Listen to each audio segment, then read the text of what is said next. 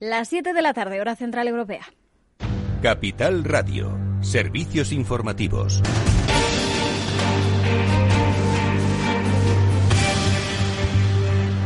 ¿Qué tal? Buenas tardes. Uno de los puntos de atención de la jornada era lo que se acordase en esa reunión entre el presidente del Gobierno, Pedro Sánchez, y la presidenta de la comunidad, Isabel Díaz Ayuso. Finalmente, lo que han acordado es crear un espacio de cooperación entre el Ejecutivo Central y el Regional, que se va a reunir semanalmente. De hecho, el primer encuentro ha sido esta misma tarde para acordar medidas conjuntas que consigan contener la pandemia en la región, que recordamos en las últimas semanas acumula hasta un tercio de los contagios y la situación es muy delicada en cuanto a los rebrotes. Eh, Pedro Sánchez ha dicho que espera que estas medidas que se han adoptado ya funcionen, pero que están preparados eh, para tomar más medidas en caso de ser necesario. Le he manifestado también a la presidenta que el Gobierno de España desea que estas primeras medidas acordadas eh, por la Comunidad de Madrid den resultado, el resultado buscado, pero que también estemos listos y estamos listos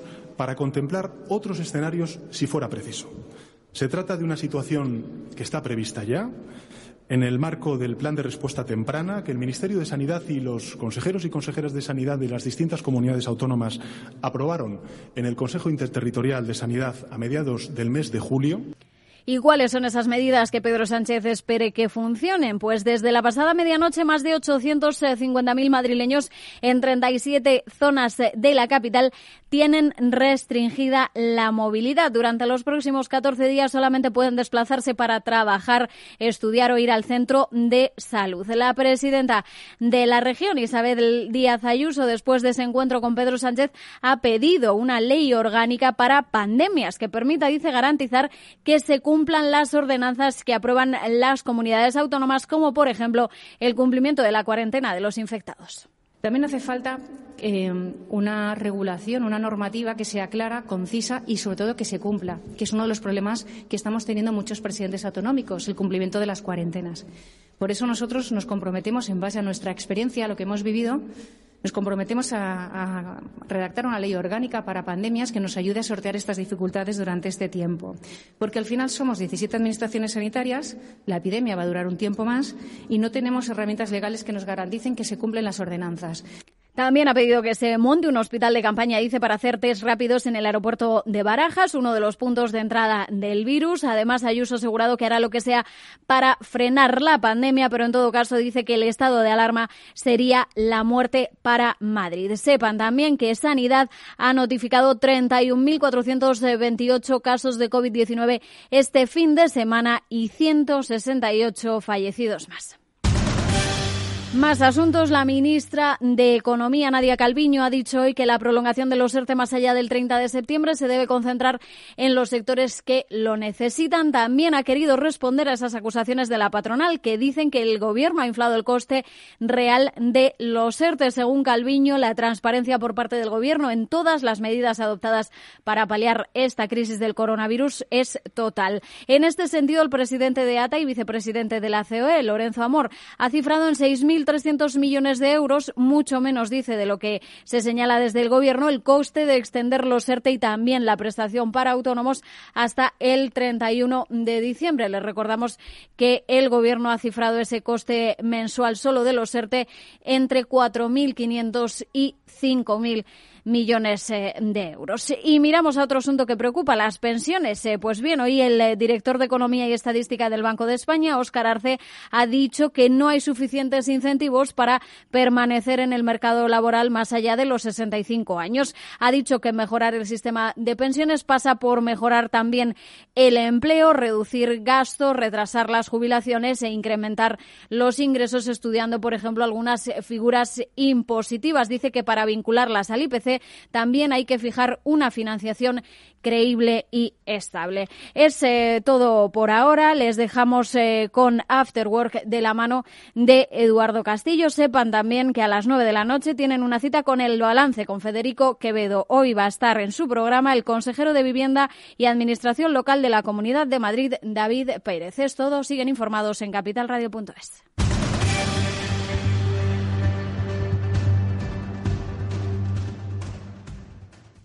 Capital Radio. Siente la economía. Riesgo 6 de 6. Este número es indicativo del riesgo del producto, siendo 1 indicativo del menor riesgo y 6 del mayor riesgo. ¿Inviertes en bolsa? Con XTB puedes comprar todo tipo de acciones al contado por solo 0,10%. Invierte en acciones y ETF sin costes de custodia. Infórmate en xtb.es.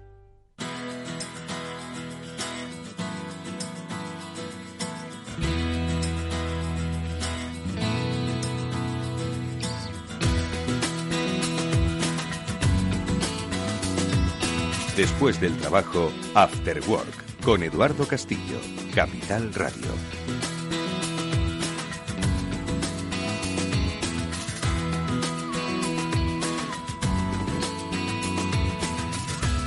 Buenas tardes amigos, bienvenidos un día más a este After Work que ya comienza en Capital Radio, un Ciber After Work, ya sabéis, el programa especial sobre ciberseguridad que desarrollamos todos los lunes con la ayuda de Pablo Sanemeterio y de Mónica Valle y que tenéis a vuestra disposición en los múltiples eh, sites de podcasting que ahora mismo pues eh, jalonan la red y que estoy seguro tenéis em, en más de una aplicación en vuestro teléfono móvil.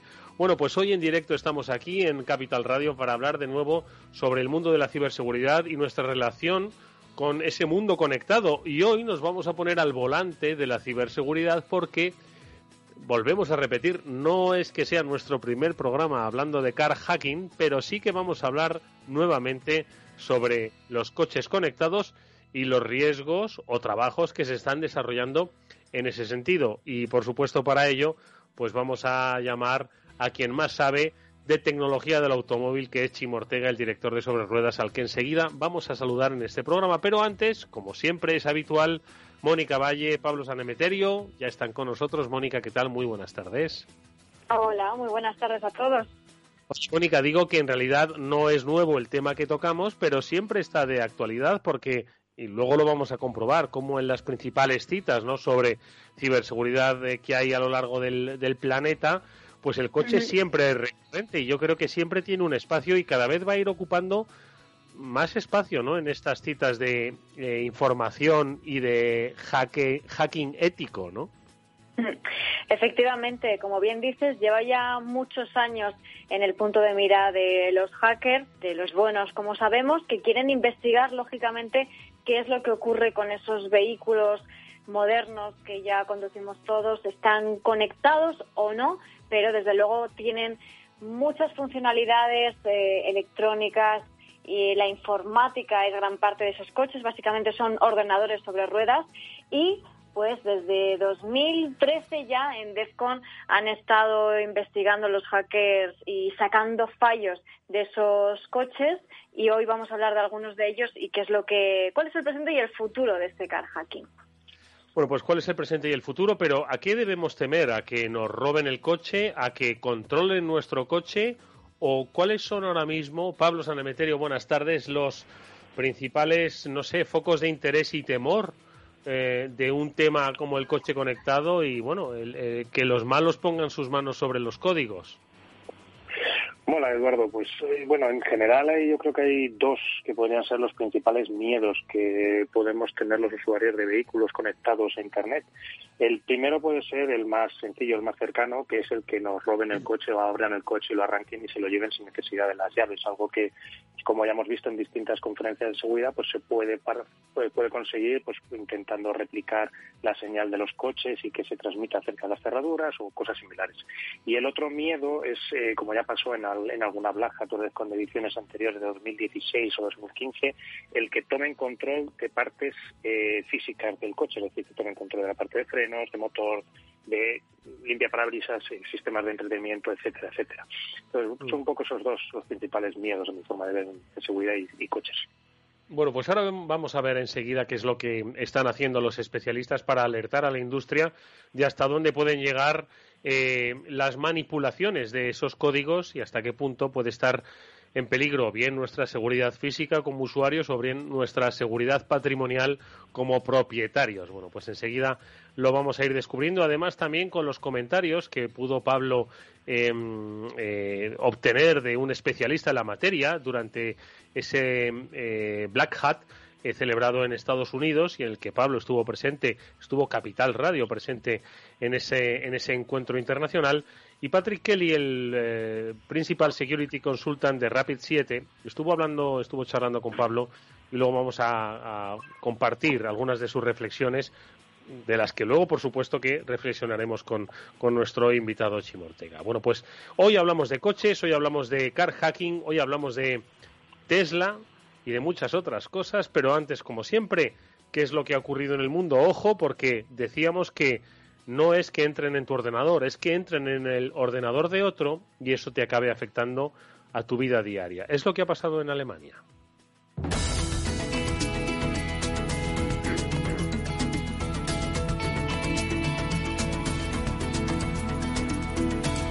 Es que la primera de las noticias nos llega hasta Alemania porque allí, al parecer, según cuenta la publicación Business Insider, ha muerto una mujer después de que un, un ciberataque bloquease los servidores de un hospital en el que estaba esperando un tratamiento y eh, bueno, pues precisamente por esta eh, incidencia, por este ataque no se ha podido llevar a cabo y la causa directa ha sido pues el fallecimiento de, de un paciente. Mónica, ¿qué es lo que ha pasado exactamente?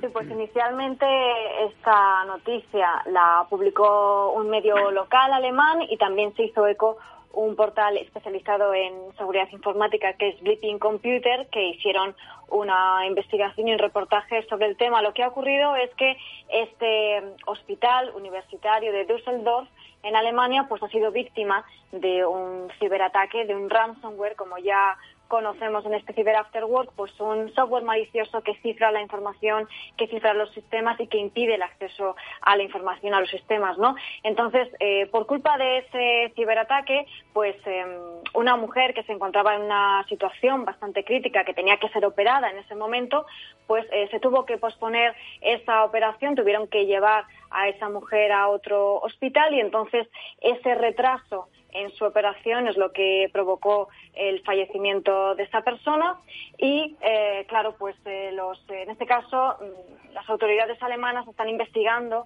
este caso como un posible caso de homicidio imprudente por parte de esos ciberdelincuentes.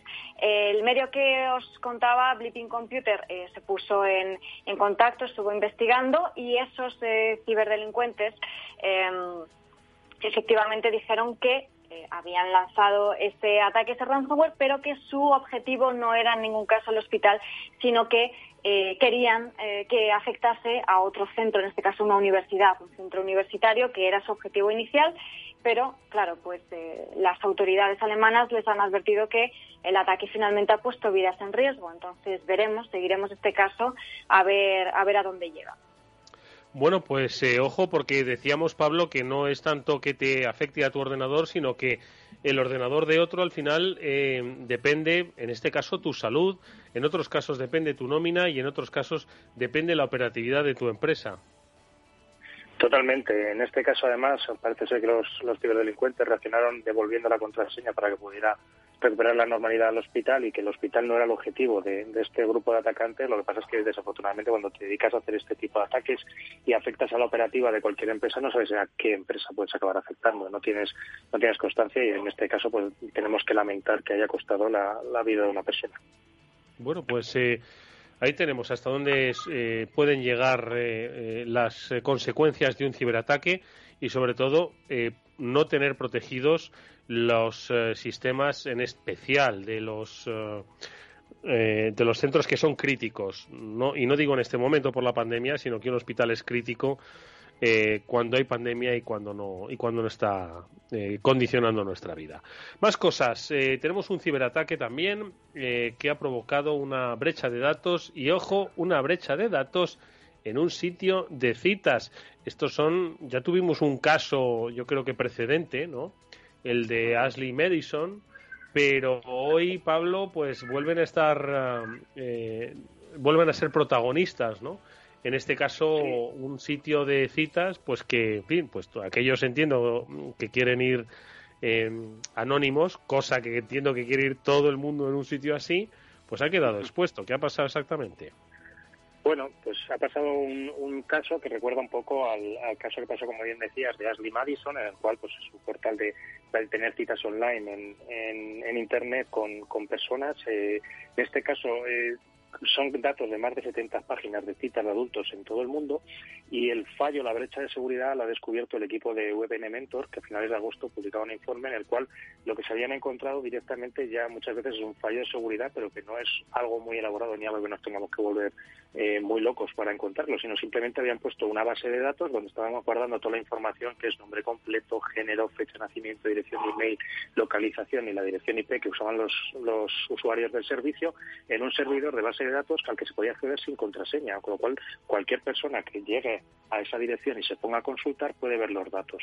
Eh, tienen un vídeo colgado en YouTube, además, donde van viendo cómo se va actualizando y poco a poco van teniendo cada vez más usuarios, con lo cual, bueno, pues toda esta información ahora que, han, que han avisado, que eran casi 800, más de 800 gigas de información, está disponible para aquellos que hayan conseguido descargársela y lo pueden utilizar pues para hacer eh, robos de identidad, scams, extorsiones, incluso casos de phishing, ataques de phishing o similar. Mónica, ¿qué te parece? Nuevamente tenemos un, caso de filtración de datos privados, ¿no? Porque mucha gente dice, bueno, a mí, en fin, no sé siquiera si me han robado los datos, pero aquí ya, en fin, eh, seguro que, que más de un usuario está preguntándose qué es lo que ha pasado, por qué ha pasado esto. Sí, es curioso este caso porque además comentan en el, en el informe de VP Mentor, que son los que han lanzado este, vamos, un estudio sobre este caso, que em, todas estas, las 70 páginas web usaban un mismo software de marketing con el que enviaban las newsletters y hacían sus campañas de marketing, ¿no? Eh, que se llama Mailfire, que es el que ha sido el responsable de, de, la fuga de datos. Y también comentan que es interesante que algunos de los eh, sitios web expuestos en, este, en esta brecha de datos eran fraudes en sí mismos. algunas de esas páginas web eran fraudes que intentaban engañar a los hombres para, para tener, o sea, que no, que no iban a conseguir una cita en la vida con esa página web, ¿vale? Pero bueno, el caso es que eh, estos son al final fraudes que llaman a más fraudes. En definitiva, lo que deben tener en cuenta los eh, que estén detrás de una página web, sea de citas o sea otra, que los proveedores que mm, contraten, ya sea para sus em, diseños de marketing, para sus envíos de newsletter, pues que verifiquen que también cumplen con las normas de ciberseguridad. Como ya hemos dicho más veces, a veces a través de los terceros es cuando pueden venir los problemas. Bueno, pues ahí tenemos eh, los problemas. Eh, ojo con dónde entramos y ojo eh, con la fiabilidad que nos dan los sitios. Cada uno que haga, obviamente, lo que quiera en su casa sin molestar a los demás. pero tened cuidado, a ver dónde entráis. A ver, más cosas. Una última. Esto que es webs de comercio electrónico, al parecer se han, han, quedado comprometidas muchas de estas que que usan Magento. ¿Qué es, ¿Qué es exactamente lo que ha pasado, Pablo? Pues en este caso se han detectado ataques a más de 2.000 tiendas electrónicas que estaban usando Magento. Estaban afectadas las versiones 1 o 2 de, este software. No se sabe muy bien cuál ha sido el vector de entrada, pero sí es cierto que en determinados sitios de, de la dark web se venden exploits para tanto una, la versión 1 como para la versión 2, lo cual te permitiría entrar. Y lo que ocurre es que los, los atacantes han puesto una backdoor en cada una de estas páginas web y, si no os acordáis del caso de British Airways, en el cual habían hecho un skimmer digital y robaban los datos de, la, de, las tarjetas bancarias cuando se pagaba con, el, con la tarjeta de crédito el, billete de avión, pues en este caso han hecho algo parecido, han instalado en estas 2.000 páginas un, un software que lo que se dedica es a robar los datos de las tarjetas de crédito de los clientes de estas 2.000 tiendas, eh, tiendas en Internet. Con lo cual, bueno, pues problemas que probablemente nos tocará revisar las tarjetas de crédito si hemos comprado alguno de ellos y pedir duplicados. Bueno, pues eh, nada, eh, ojo con eh, confirmar, comprobar que eh, no, habéis, no se ha visto afectado pues el sitio en el que soléis comprar habitualmente y lo, lo, dicho, pues mucha prudencia y todos los factores, la securización de vuestras tarjetas y cualquier cosa que sea posible que haga mucho más seguro vuestro tránsito por lo digital. Vamos ahora nosotros a transitar por la carretera, que eso es algo físico, pero que ojo, al estar conectado a la red de redes, hace que también tenga sus riesgos. Lo conocemos ahora con Chimo Ortega.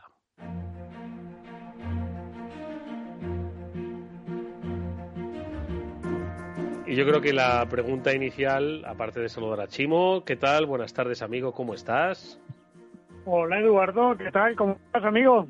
Encantado de que estés con nosotros en este Cyber After Work, en este programa de la ciberseguridad en el que ya has participado nuevamente como hoy para ilustrarnos hasta qué punto están conectados los coches hoy a la red y cuáles son los riesgos, obviamente, de esta conectividad. Pero la primera pregunta yo, como sabes, siempre te pregunto, oye Chimo, ¿con, qué coche te manejas ahora? ¿no? Bueno, pues no te voy a, no pues te voy a preguntar te va A gustar hoy.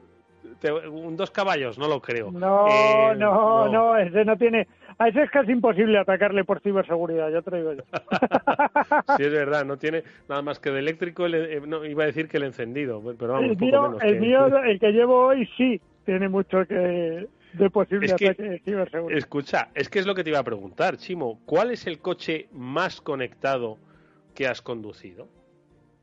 Eh, posiblemente un Tesla, pero no porque el Tesla sea el coche más conectado del mundo, sino por aquello de bajarte las actualizaciones desde el mismo coche. Eso hace que, que abras una brecha importante, aunque casi todos los coches ahora mismo ya llevan esa, esa puerta de atrás eh, por la que puedes entrar al coche. Mira, yo te cuento, hace años eh, hubo, hubo un momento en el que cuando los coches empezaron, parezco el abuelo cebolleta, pero lo vais a entender, cuando empezaron a llevar, sí es cierto, electrónica, que ya que el mecánico ya no podía arreglarlo como tus dos caballos, sino que tenía tenía ciertos problemas para entender lo que le pasaba al coche, no podía poner el oído. Eh, todos los coches eh, implementaron un puerto donde el mecánico del taller en principio era un software cerrado de cada una de las marcas, luego competencia les obligó a abrirlo y se creó una entrada de un puerto que con unas máquinas tú llegas al taller, te lo enchufan en ese puerto y eh, el ordenador y le dice qué le falla el coche al mecánico, ¿vale? O cómo ha funcionado el coche y qué fallos ha dado. Eh, en ese momento el coche eh, empezó a ser vulnerable a ataques informáticos. Después vino la conectividad, ahora todos los coches están conectados bueno, pues es otra forma de poder entrar al coche. Todos los coches se bajan actualizaciones de software para muchas cosas ahora mismo. Eh, otra forma. Eh, yo te aseguro una cosa. Te decía, hoy llevo un coche que es una referencia en el mundo eléctrico, que es el Audi e-tron.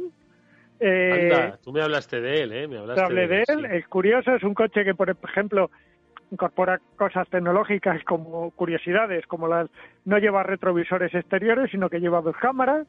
Eh, ¿Has sentado ahora mismo sobre 80.000 euros, Chimo? O un poco más con el equipamiento que lleva. Madre mía.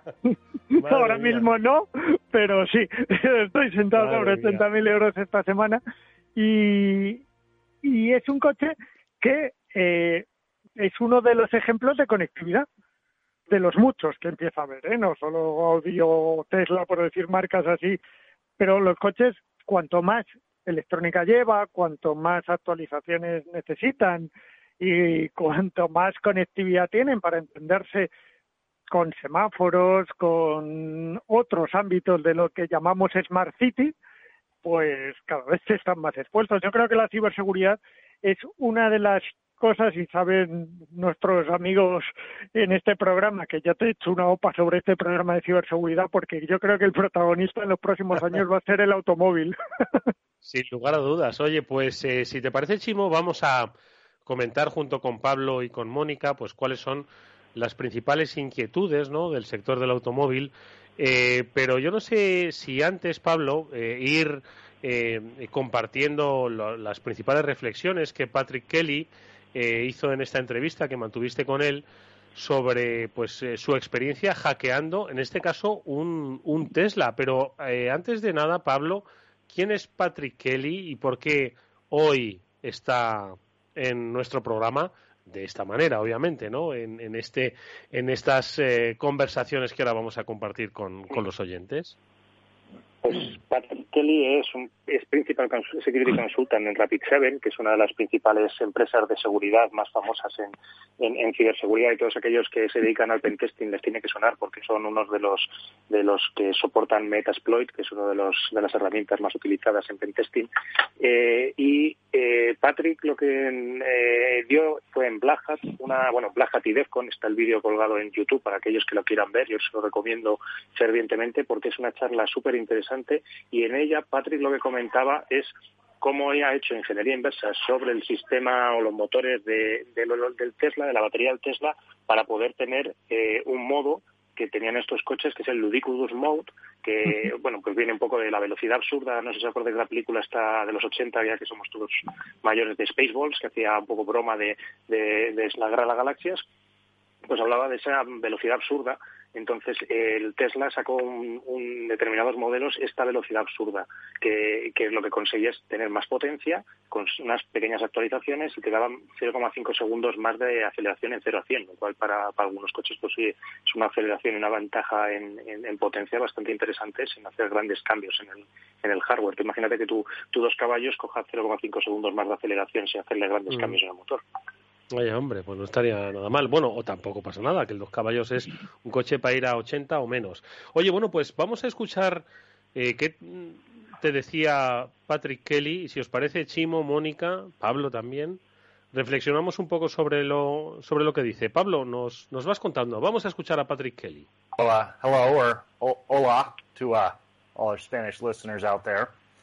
Um, this talk is about oyentes uh, españoles y bueno, os voy a contar un poco la, la charla que, que, he estado teniendo en, en, en Black Hat, que ha sido uno de los proyectos más complicados de ingeniería inversa en los que he trabajado. The car I was looking at was a performance Model 85 dual motor. El coche en el que uh, estaba trabajando es un Tesla eh, que se conoce como de potencia doble. Y después de sacar este modelo con, de, doble potencia, doble rendimiento, sacaron un modo que se llamaba Ludicrous Mode, eh, en el cual es un modo en el cual se consigue más potencia en los, en los coches Tesla y se ofrecía como una actualización para los modelos antiguos que costaba unos 5.000 dólares o como un extra que costaba 10.000 dólares en los modelos modernos, en los que se compraban nuevos. Eh, este modo, este Ludicrous Mode, dejó de estar disponible en los Teslas al poco tiempo de que las características o se pudiera comprar este, este, este modelo. Y eso es lo que le hizo un poco a Patrick arrancar esta investigación en la cual pues incluía ingeniería inversa sobre cómo funcionaba el sistema de las baterías, el sistema de los motores, incluso el firmware, que es el software que regula o que interactúa entre las partes físicas y las partes de programación de un, de un coche para poder entender los motores y las baterías de los Tesla. Mm. O sea que mm. o sea que entonces eh, esta primera reflexión ¿no? que nos que nos ha trasladado Patrick es la de eh, los coches, bueno, pues hay algunos que vienen de serie con tanta potencia que cuestan más o menos, es decir, ya no estamos pagando por caballos, sino, eh, no sé, me atrevo a decir, Chimo, estamos pagando por capacidad como un ordenador, eh, algo así o cómo? Sí, a ver, a ver, pagamos por caballos, ¿vale? pagamos por caballos eléctricos, pero pagamos por caballos en, los coches del futuro. De momento pensamos que son eléctricos, ya veremos qué nos viene. Eh, pero sí, pagamos por tecnología, pagamos por infotainment, pagamos por un por tener eh, conectividad, por eh, tener un coche distinto, porque la experiencia de la vida a bordo en un coche sea absolutamente distinta de la que teníamos hasta ahora. Hasta ahora eh, tú que eres uno de los clásicos amantes del automóvil, que bien te he definido, Eduardo, pagábamos por oír, disfrutar oyendo ese motor. Bueno, pues ahora pagamos porque nuestro coche esté conectado, poner, poder tener todas las aplicaciones que llevamos en nuestro móvil, eh, no solo con un reflejo, como hacen algunas algunas apps, sino poder disponer de un propio centro de negocios en el automóvil. Ese es el futuro. Eh, y para eso el coche cada vez tiene que tener mayor protagonismo y mayor autonomía. Mm. Eh, Mónica, ¿qué te parece? Pues además de todo lo que fantásticamente nos está diciendo Chimo, eh, bueno, todo esto lo va a permitir el 5G, que es sin duda pues la tecnología que va a permitir que el coche conectado eh, siga avanzando a pasos agigantados, ¿no? Eh, todavía no sabemos muy bien cuándo, 2025, 2027, pero bueno, va a llegar y ese coche conectado eh, que evoluciona al coche autónomo, pues tendrá una conectividad lógicamente brutal y no solamente el hay que tener en cuenta eh, las propias características que nos vengan de serie o que podamos adquirir como extras cuando eh, adquiramos un vehículo, sino que además podremos incluirle muchísimos extras aplicaciones y widgets como hacemos ahora mismo en nuestros ordenadores o en nuestros móviles, que descargamos aplicaciones, que descargamos todo tipo de software, todo tipo de herramientas, eso también lo podemos hacer en esos coches que serán eh, pues eh, bueno pues otro otro dispositivo más que tendremos y al que le tendremos que aplicar todos esos parches de seguridad que no se nos olvide que tenemos que hacer también en nuestro día a día en esos ordenadores y en esos móviles. Pues también serán un dispositivo más de ese Internet de las cosas em, del que tanto hemos hablado, ¿no? De todas formas, esto me, me suena un poco, Pablo, a, a, lo de la compra la espada lanzadora de rayos láser del juego League of Legends, ¿no? Si quieres pasarte de, sala, o sea, el, negocio va a ir un poco por esas actualizaciones, me da un poco esa sensación, ¿no? A ver. Chimo. Pablo. No, Pablo, Pablo.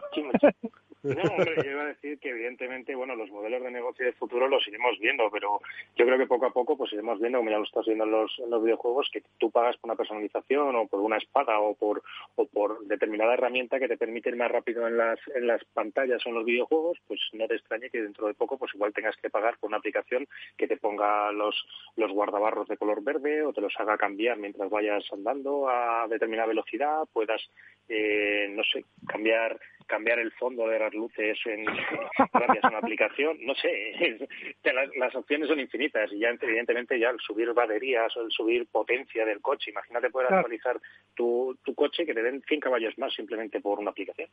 Bueno, es que eh, la primera parte de Pablo que a mí me ha encantado es futurista, pero molaría que te pasas. pero Pablo te la acabo de comprar, a ver si nos hacemos rico con esto. Pero pero la de la de actualizar el coche y subirle potencia o bajarle potencia o es que esto eh, ya pasa, o sea, ya se puede hacer. De hecho, de una de las características de, de Tesla de, que siempre hablamos cuando hablamos de estas cosas, porque no ha hecho cosas que no se puedan hacer, pero ha innovado en muchas cosas, eh, es precisamente eso. Es decir, eh, él te puede vender un coche con un pack de baterías y, y a través de hardware programarte el coche para que tenga la autonomía que quiera, utilice o no plenamente ese pack de baterías y la potencia que quiere, utilice o no el motor eléctrico del coche hasta cierto punto. Es decir, eh, eso se puede hacer. Eh, nos vamos a ir a las carreras, ¿vale? Como, como parte de la programación. Vosotros, bueno, yo creo que todos los oyentes habrán visto imágenes de las carreras, tanto de coches de motos, con llenas de ingenieros los boxes, con su ordenador trabajando. No están solo mirando telemetría, eh, siempre y cuando, dependiendo del reglamento de la competición, el reglamento lo permita, están cambiando opciones del coche, es decir, a través de los ordenadores, a través de, ese, de esa conectividad del coche, mientras que está haciendo la carrera, están adaptando las suspensiones, están modificando la geometría, están modificando eh, las vueltas de la dirección, están haciendo el coche más cómodo para el piloto para que pueda ir más rápido, ¿vale?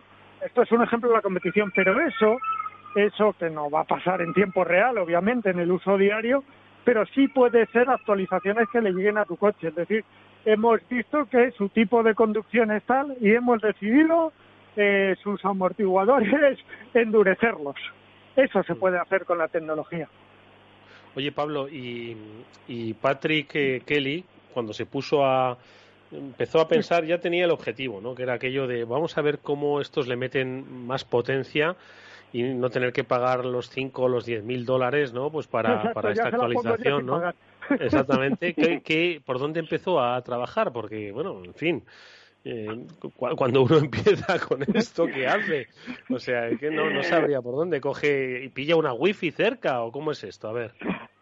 Pues hombre, a ver, eh, Patrick un poco también lo que también lo que le motivó es que Tesla dejó de ofrecer esta esta opción o esta característica y dijo, oye, pues ya que la habéis ofrecido, a mí me, me, pica la curiosidad de ver cómo se hace. Había que cambiar determinadas partes del hardware, sí que esto no era solo una actualización software, pero él eh, le, le, motivó, digamos, para conseguir hacer esos esos cambios. Eh, una de las cosas yo creo también que le motivó es que tenía un, P, 85 como comentaba, de doble potencia y lo que hizo fue pues, pues con, encontrar a un, un amigo que tuviera un taller donde poder desmontar las baterías. Ten en cuenta que tienes que sacar todo el panel de la parte de abajo del, del panel del Tesla, que es donde están las baterías. Eh, ponerte a ver los enchufes, cómo están conectados, qué puedes quitar, qué no puedes quitar. Habla una, una de, las, de los audios que seguramente pondremos más adelante, habla de los, de los retos más complicados que tiene durante el proyecto, también de los momentos más bonitos y de las recomendaciones de seguridad en las cuales, pues oye, hay que ponerse guantes específicos de, de como de los de alta tensión cuando trabajas con, con cables de alta tensión o con, o con elementos de alta tensión, eh, que tiene que ser de, de lana aparte, tienes que tener cuidado que no tengan agujeros por lo que pueda entrar una derivación y una de las cosas que recomiendo también es que busques en eBay o en Amazon o en, determinados eh, sitios de compra-venta las partes con las que vas a trabajar. Es decir, antes de ponerte a tocar un coche, que es una cosa cara, toca un poco las partes, las piezas, las compras por separado y las tocas a ver si las consigues cambiar, en este caso, comportamiento como, como estás buscando. Bueno, pues eh, vamos, eh, si os parece, como decía Pablo, eh, a saber cuáles son los retos que se enfrentó. Para empezar hay que tener un amigo, eh, que tenga un taller, eh, que eso no lo tiene todo el mundo. Sí, a ver, eso, decía yo, oyendo Pablo ya decía yo que esto no podía un ser colega Y que, y que te desmonte la batería sin, sin romperte el Tesla, ¿sabes? A ver si encima el amigo te va a romper la batería. Pero ¿cuáles eran los retos a los que se enfrentó Patrick Kelly? Vamos a, vamos a escucharle. But it turns out that that device had to be modified. Um, and figuring una de las partes más complicadas de este proyecto fue la calibración de una de las piezas que es el, el shunt, que es una pieza que se utiliza para medir la potencia eléctrica que se está entregando en cada momento desde una batería. Normalmente siempre está el voltaje, que es una cosa que es fácil de medir, pero la intensidad no lo es tanto. Entonces, uno de los retos fue la calibración de, esta parte del SHAN y que respondiera a los parámetros que Tesla tenía en sus manuales técnicos. Otra de las cosas también más estresantes que tuvo durante, que tuvo durante el proyecto es que normalmente cuando hacemos hacking solemos tener un backup. estamos haciendo hacking con un móvil, estamos haciendo hacking con una aplicación, tenemos un backup que en caso de romper algo nos permite volver al modo anterior y seguir trabajando. Esto en un coche no ocurre. Esto cada vez que tocaba algo, cada vez que hacía ingeniería inversa o, actualizaba la parte del coche, estaba eh, muy cerca de romper el coche y como algo no funcionara no tenías un backup o algo que te permitiera hacer una vuelta atrás y una restauración del, sistema. Oye, eh, Chivo, escuchando a Pablo, eh, bueno, traducir ¿no? las palabras de, Kelly, de Patrick Kelly, me da un poco la sensación de que el gran reto que van a tener ahora en la industria eh, bueno, aparte de que los usuarios, ¿no? Bueno, pues entiendo que de la misma forma que te hackean el móvil, eh, te pueden hackear el coche y al final que sea una puerta de acceso a todos tus datos eh, y a los datos de la empresa. Estoy seguro de que eso va a ser un dispositivo más, ¿no? Va a ser una nube con cuatro ruedas. Entiendo que también el gran reto, por lo que está contando, ¿no? De lo que tuvo que hacer, está en, en toda la industria de, de reparación, de taller, de, en fin, quiero decir que ahora, eh, pues el, mecánico de la grasa va a tener que, aprender de, algoritmos y de, en fin, cosas que, que, son bastante complicadas, ¿no? Entiendo que el reto eh, también va a estar ahí. ¿O vamos a necesitar a especialistas como Pablo en los talleres? Vamos a especialistas como Pablo, no sé si nos los podremos permitir en los talleres, pero pero sí vamos a necesitar eh, otro tipo de profesiones en los talleres. Te hacía un poco de historia al principio, que por cierto hay un amigo que me ha dicho que parecía el abuelo cebolleta por WhatsApp, según lo estaba contando, y tiene razón. Te hacía un poco de historia para que veas cómo ha evolucionado el trabajo en esos talleres, ¿vale? Y, en los coches. Eh, es verdad que dejamos de mirar varillas para conectar un ordenador. Bueno, pues ahora va a ir mucho más allá porque prácticamente no vas a tener que actuar sobre el vehículo, sino que vas a actuar sobre eh, los parámetros informáticos que rigen ese vehículo. Aún así, siempre tendremos que cambiar amortiguadores, suspensiones. Los órganos mecánicos van a ser igual, pero se van a poder controlar posiblemente desde un ordenador cuando se estropeen, se rompan, habrá que cambiarlos, sí o sí. Pero, pero sí, vamos a ver talleres más bonitos, más limpios, como la tendencia actual, más limpios, mejor pintaditos, más tecnológicos, con muchos más ordenadores, y señores serios como Pablo, que no es nada serio, que es un tío muy majo, y señores serios como Pablo sentados en ordenadores viendo a ver qué le pasa a nuestro coche. Pues sí, es la tendencia. Oye, Mónica, eh, tú que estás en permanente contacto con la sociedad eh, eh, empresarial del, mundo de la ciberseguridad, ¿qué, importancia le dan a lo que estamos hablando hoy? ¿Lo, ven con un, como un poco lejano, como diciendo, mira, de momento voy a preocuparme por el perímetro de, de mi empresa, porque al final vamos a ver, los coches de empresa, las flotas de empresa, pues cada vez se van renovando y la renovación pues obviamente no es a un dos caballos, que ojalá, sino a los coches, pues, eh, de última serie y cada vez más conectados, ¿no? Entonces, eh, ¿le están dando importancia el sector empresarial de la ciberseguridad y, el sector empresarial en su conjunto al tema del car hacking? ¿O de momento piensan que es que, bueno, si ya, de momento vamos a ver lo del ransomware y ya veremos un poco lo de los coches? ¿Cómo lo, cómo lo Mónica? Se lleva hablando mucho tiempo y en el sector empresarial, por supuesto, también porque lógicamente pues todos los expertos han ido advirtiendo de lo que podría pasar y de lo que, por cierto, ha estado pasando, ¿no? En cuanto a eh, investigaciones de em, hackeos a vehículos y, por supuesto, pues cosas que han ocurrido em, y que seguirán ocurriendo, ¿no? Entonces, ¿en qué está puesto ahora mismo el foco de la industria? Uno de los principales focos, pues que em, eh, Europa se ha fijado también en este problema y de hecho eh, muy recientemente pues eh, han publicado un nuevo reglamento europeo de seguridad de los vehículos que bueno va a entrar en vigor en 2022 no pero una de las em, cosas en las que más se fija este reglamento es que los propios fabricantes de vehículos tienen que garantizar eh, una protección contra ciberataques o sea está expresamente incluida la palabra de ciberataques no em, en cuanto a conectividad en cuanto a automatización de los vehículos pues que los fabricantes deben tener en cuenta que cuanto más em, características de este tipo incluyan, pues más tienen que verificar que esos sistemas son seguros. Y de hecho incluyen expresamente también que em, los eh, vehículos van a tener que pasar una serie de, normas, una serie de requisitos técnicos y van a tener que contar con una serie de certificados, igual que ahora tienen certificados de eh, sistemas de seguridad física, pues tendrán que contar con certificados de ciberseguridad si van a querer em, colocar esos vehículos en el mercado. Mm. Oye, tú Pablo, piensa, Eduardo, una cosa, ¿vale? Con lo que dice Moni. Eh, tú piensas que a día de hoy ya todos los coches, ¿vale? Funcionan con una centralita, con una EQ, que es de donde eh, se genera toda la información del vehículo, que ya no le llega la información muchas veces por cable. Es decir, de muchos, eh, el coche está lleno de sensores. Cuando hablamos de los sensores que van a ir fuera del coche, cuando pensamos en el coche autónomo, que si sensores líderes combinados con tecnología 5G, lo que decía Moni al principio, pues pero es que el coche ya está absolutamente sensorizado y todo eso son señales eh, pequeñas microseñales que mandan a una ECU, a una, a una centralita, a un, a un ordenador, por decirlo así, que procesa en, a velocidades mm, vertiginosas esa información. Pero imagínate que eso eh, controla tus frenos, a día de hoy, ¿eh? ya no hablo del futuro, controla tus frenos, controla tu suspensión, controla si en los neumáticos tienes aire o no, de manera obligatoria. Eh, si todos esos datos que tiene el vehículo, más todo lo que nos pueda llevar a una, a una conducción más conectada y, por supuesto, más autónoma.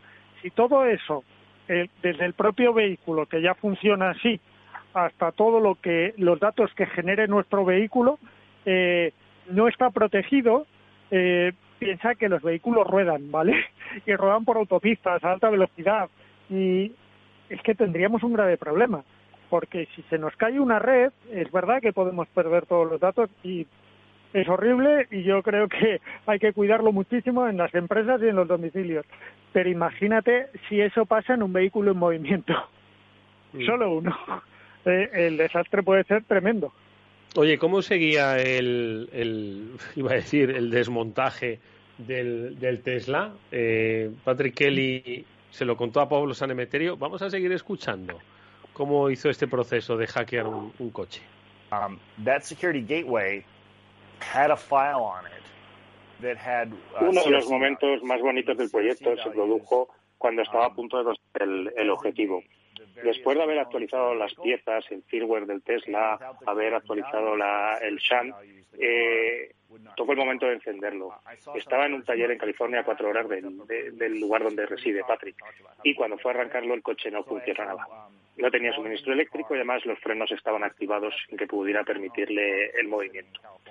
Ante esta situación, Patrick decidió volver a su domicilio volando y mientras lo hacía volando estaba repasando los logs que, que le devolvía el coche cuando estaba trabajando en él y se dio cuenta que una de las partes que le estaba emitiendo errores es el Security Gateway. El Security Gateway es como un firewall que aísla las partes que se conectan a Internet de las que no lo conectan a, a Internet.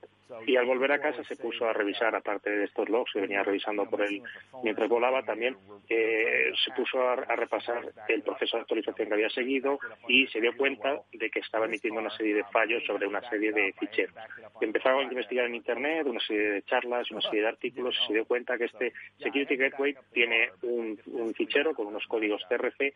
En caso, eh, TRC es un código de, compro- de comprobación cíclica, una especie de firma del fichero. En el caso de que no funcionaran o no coincidieran, no arrancaba el vehículo. Lo que hizo fue actualizar uno de los momentos más bonitos, lo tuvo cuando el coche volvió en un, en un tractor, que como os he dicho no tenía forma de tener un backup de- del vehículo y vino con ese vehículo bloqueado y con ese vehículo sin, energía eléctrica, actualizó esos códigos TRC de los ficheros que había modificado del firmware y consiguió que el coche arrancara y le desbloqueara los frenos. Ya tenía el vehículo mode dentro del coche y ya con, con frenos y totalmente funcional después de actualizar este fichero. Madre mía. O sea, es que, es que no necesitas llave. Bueno, necesitas mucho conocimiento, cuatro horas de vuelo, pero es que no necesitas llave para, para esto, Chimo. Es, No es necesario hacerlo volando, necesitas cuatro horas para pensar. Después de un fracaso, que, que es lo que, que es lo que más te hace pensar. Eh, a mí me gustaría aportaros algún dato. Eh, ¿Por qué es tan importante y por qué a mí me parecen eh, que estas cosas, eh, a ver, es verdad que no es un experimento al alcance de todo el mundo, pero que es importante que sepamos que pueden pasar. Eh, hace apenas un año eh, la Unión Europea obligó a que todos los vehículos estuvieran conectados, prácticamente todo el mundo es igual, eh, pero tú piensas que hay datos que dicen que antes de la fecha esa que daba Moni de 2023, el número de coches conectados va a crecer un 270%. Y hablábamos de esos datos que además van fuera del coche, es decir, hablaba del, del coche, pero hablamos de esos datos que el coche va a mandar a un sitio que es la nube, ¿vale? Donde los datos todavía pueden llegar a ser incluso más vulnerables. Eh, imaginaros lo que puede pasar cuando eso llegue y haya gente dispuesta a eh, utilizar esos datos de alguna manera. es impresionante, la verdad. ¿eh? Mónica. Sí, esto es eh, verdaderamente interesante. Es que eh, está dando en el clavo, Chimo, porque como bien decía, todo el aspecto de privacidad, de datos, de Big Data, todos esos datos que el coche va a transmitir constantemente y que va a enviar que va a enviar a la nube, que va a enviar a otras aplicaciones, que se van a conectar eh, los coches entre sí, que se van a conectar los vehículos con el resto de la ciudad conectada, con el semáforo para saber si está en verde o en rojo, si puede pasar o si no. Todo eso son datos, millones y millones de datos en un segundo.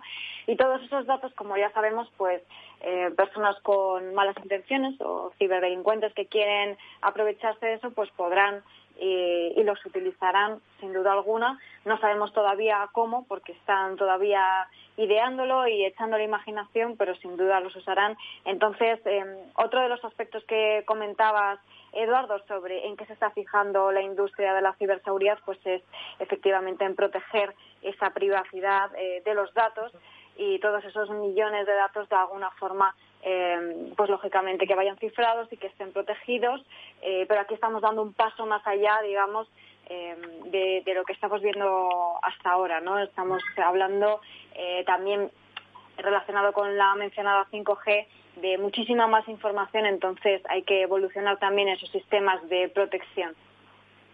Pablo. Pues yo quería decir dos cosas, que como bien ha dicho Chimo, la nube no deja de ser el ordenador de otro, con lo cual tenemos que tener cuidado de quién es el que está, dónde estamos depositando estos datos. Y a la vez que decía de, tratar esos datos, y hablábamos de las legislaciones de privacidad y lo importante que son, imaginaros que uno de los datos que, por ejemplo, que se puede estar eh, guardando en esas nubes puede ser la velocidad a la que va el coche. ¿Tú a quién preferirías asegurar? ¿A una persona que va respetando los límites de velocidad y que en la autopista va por debajo de 120 o a alguien que va constantemente por la autopista encima de 140, 150? Hmm. Oye, pues eh, vamos a unos datos interesantes a proteger. Exacto. Vamos a escuchar una última reflexión de Patrick Kelly sobre esta experiencia, ¿no? De hackear un, Tesla, habiendo por fin eh, dado con la llave, ¿no? Para volver a arrancar y desbloquear los frenos. ¿Qué es lo que le contó a Pablo un poco a modo de conclusión? Well, if you're if you're dealing with electric vehicles, You have to understand that there's very high voltage si estás trabajando con, con, vehículos eléctricos, tienes que entender que tienes que protegerte. Estás hablando de tener de trabajar con altas intensidades de, de, corriente eléctrica y altos voltajes.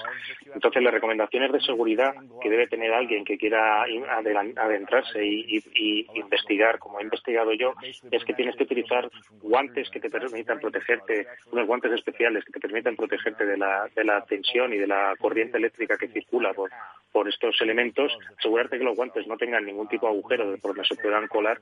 Y una segunda recomendación es, si vas a trabajar con elementos caros, como es un coche, y vas a hacer ingeniería inversa sobre él, es tratar de buscar componentes en, los, en Amazon, en eBay, de esos coches y trabajar con ellos en un banco de pruebas, con un laboratorio que te puedas montar en casa, que es lo cual es mucho más económico y menos estresante a la hora de trabajar y de encontrar eh, puntos con los que entrar en el coche y trabajar con el firmware y los dispositivos del, del vehículo.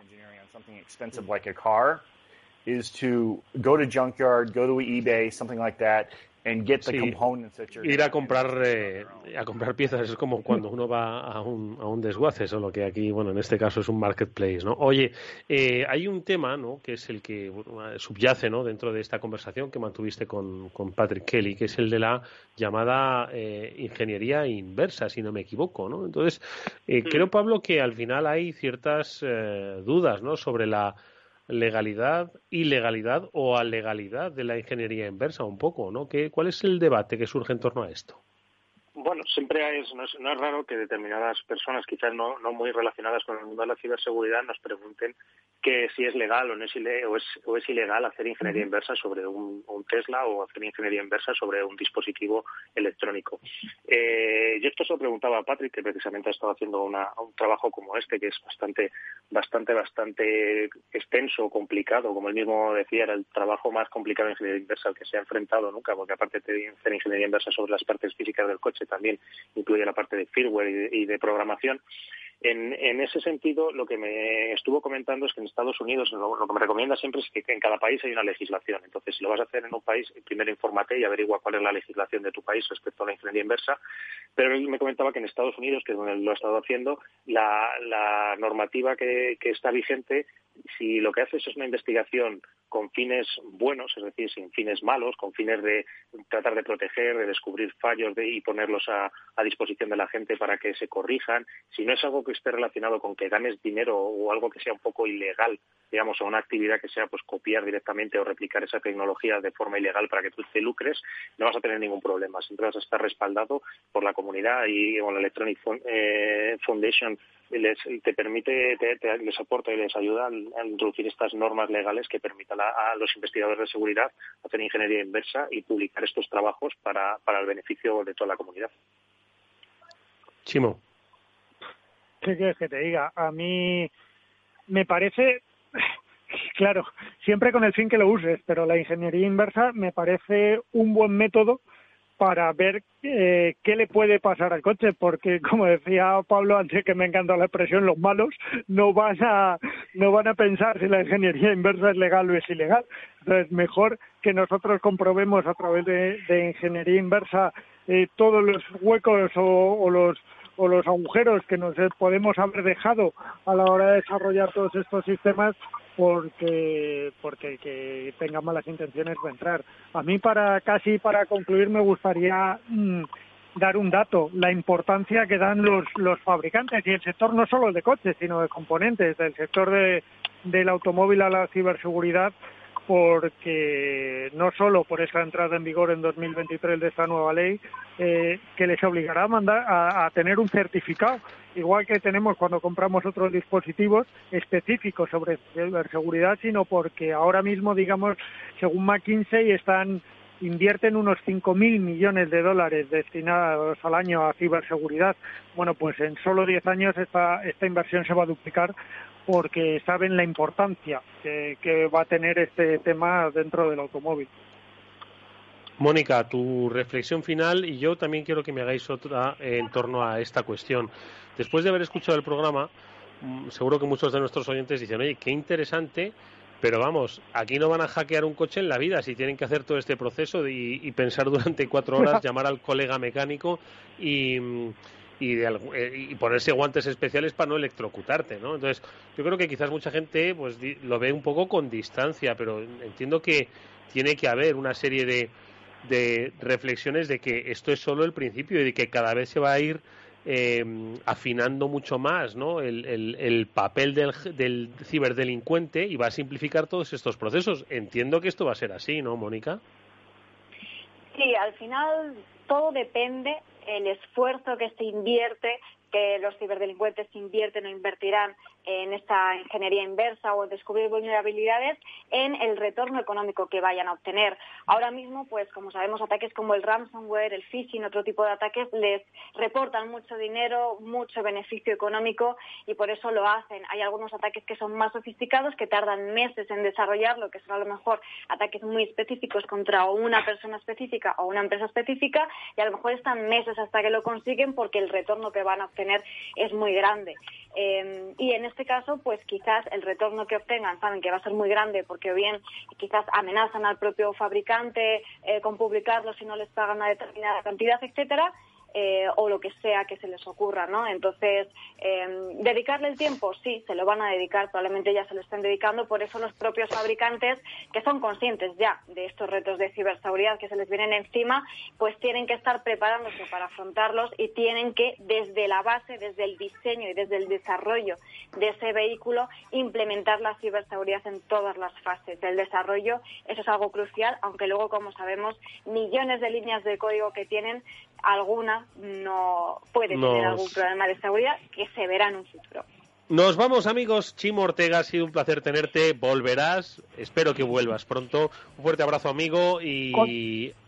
Cuando tú quieras, ya sabes, Eduardo Castillo, estoy a tu disposición. Gracias, Chimo. Pablo Sanemeterio, Mónica Valle, gracias como siempre. Por cierto, nos vemos la próxima semana, un programa especial sobre Threat Intelligence, inteligencia de amenazas, con McAfee, con Checkpoint, Palo Alto, Kaspersky, Accenture y Blueleaf. Los especialistas de estas compañías estarán con nosotros para darnos información sobre cómo adelantarnos a la amenaza que se cierne sobre nuestras empresas. Será el próximo lunes en Internet y, por supuesto, en la señal en directo de Capital Radio. Ya os contaremos más detalles a través de las redes. Gracias, Pablo Mónica.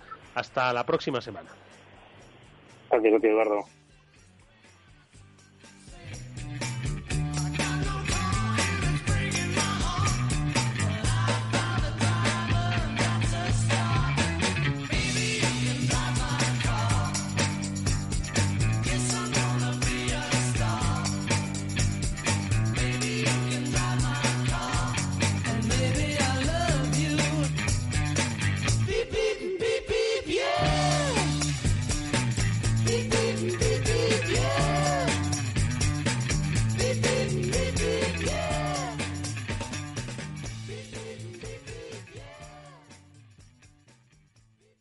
¿Cómo te gustaría que fuese tu empresa? ¿Más moderna, productiva y respetuosa con el planeta? Con los servicios Ecosmart de Telefónica Empresas ya puedes digitalizar tu compañía para que sea más eficiente y sostenible. Ahorrarás electricidad, agua y CO2 e impulsarás la economía circular. Cuidemos del lugar donde todo es posible. Descúbrelo en telefónica.com barra Ecosmart. Hola, soy Leopoldo Abadía, autor de La Crisis Ninja y quiero hablaros de lo normal. Lo normal es que cuando compramos algo sepamos cuánto tenemos que pagar, ¿no? Pues eso mismo debería suceder a la hora de invertir. Por eso me gusta Finanbest, comisiones bajas y claras, sin letra pequeña. Entra en finanbest.com y descubre que lo normal es extraordinario. Lo normal es Finanbest.